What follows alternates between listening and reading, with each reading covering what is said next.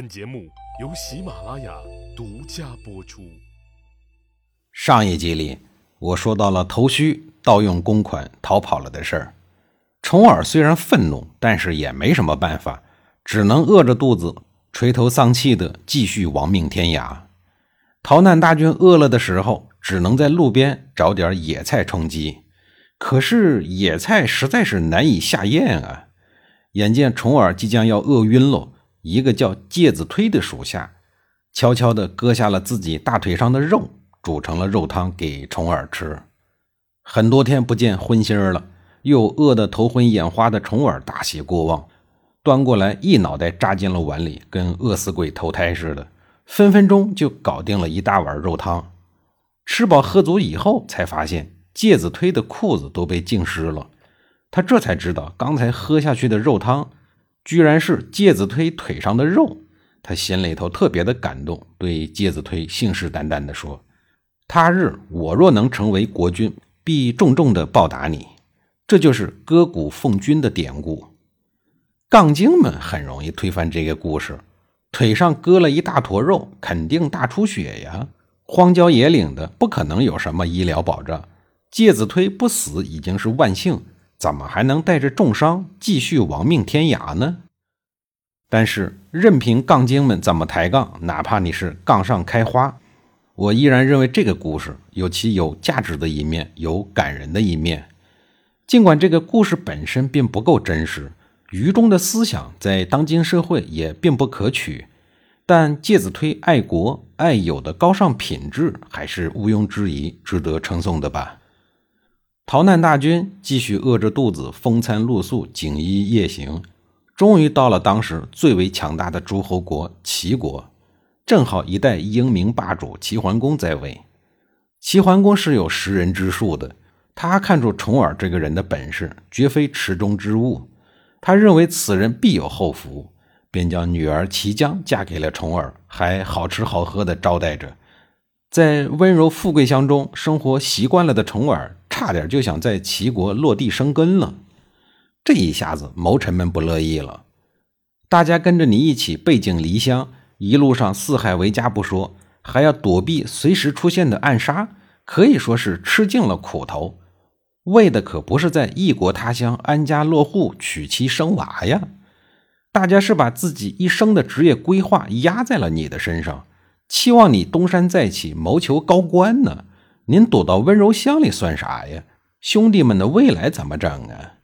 于是谋臣们极力的苦劝重耳回归晋国，以夺取国君的位子。可是大家的苦劝并没有得到重耳的理解，甚至还遭到了怒斥。这一下子搞得大家死的心都有。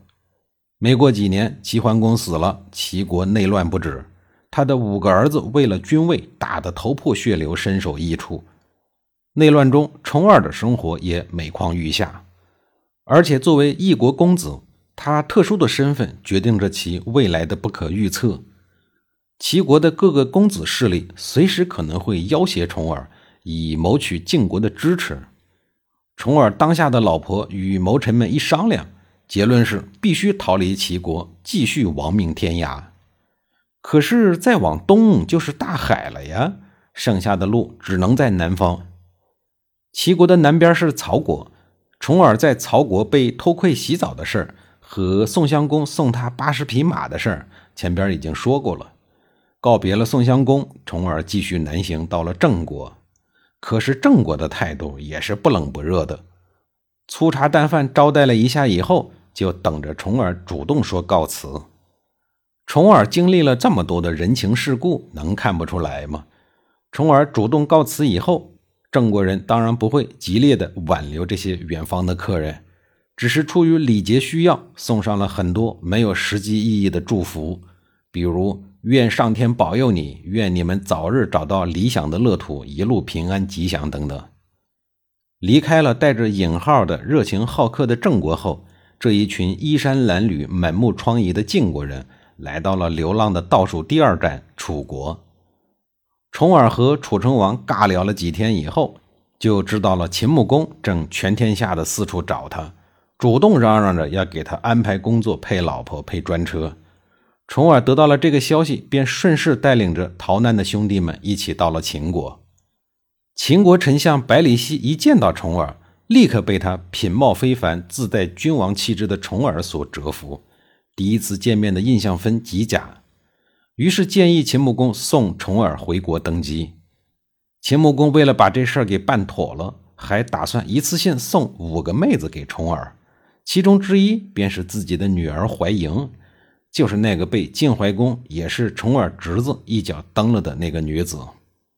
这五个要嫁给重耳的女子，以怀莹的地位最高，其他四位只是陪嫁的应妾。那个时候的王公贵族，应妾越多越有派头。这种事儿对王公们来说是这样，对太太们来说也是这样。如果当初是自己一个人出嫁，回想起来，悄悄的一个人过去，就跟私奔似的，很没有面子。如果自个儿带一堆小老婆给老公，就觉得十分的体面。这种事情在当今社会是不是无法理喻啊？秦穆公一次性嫁五个女子，不是说因为家里的剩女太多嫁不出去，而是讲排场的。尤其是怀莹是二婚，更不能弄得跟打折货一样，出嫁就要有大国公主的样子。想必这个时候的重耳也很无奈吧？恐怕他的内心世界这个时候也十分的丰富。诸位大佬们呢？你们为什么套路都是一样的呢？我跑到敌国的时候，他们的国君一次性送了姐妹俩给我。关键是这姐儿俩还是敌国不知道从哪儿抓来的俘虏。我看我手下的赵崔也是一个漂泊在外的单身狗，便把大俘虏那个叫舒伟的姐姐分给了他，小俘虏我留给了自个儿。补充说一句啊，这一位大俘虏舒伟为赵崔生了一个叫赵盾的儿子。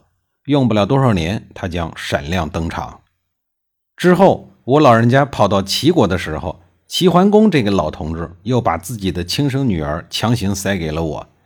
在楚国的时候，幸亏我溜得快，否则又要给人家当女婿。结果到了你秦国，您也是老一套，我是接呀接呀，还是不接呀？不过烦归烦，人在屋檐下，不得不低头。最终，重耳还是笑纳了。